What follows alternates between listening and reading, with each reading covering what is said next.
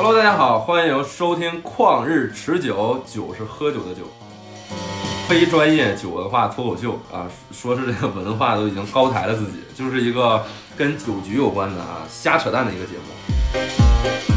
酒桌八卦，酒桌趣事，夺酒醒酒，只劝不喝啊，各种技能，各种乱七八糟的啊，应有尽有。大家好，我是张琳。大家好，我是 Gareth，我是赵云楠的好朋友，然后也是他最不会喝酒的一个赵个。云楠与酒相关的呃比较好的一位朋友。一定要要有一个反派，因为如果大家都爱喝酒吧，这节目录的就非常顺，就没有意思。我喝多了就会哭，以及 say English。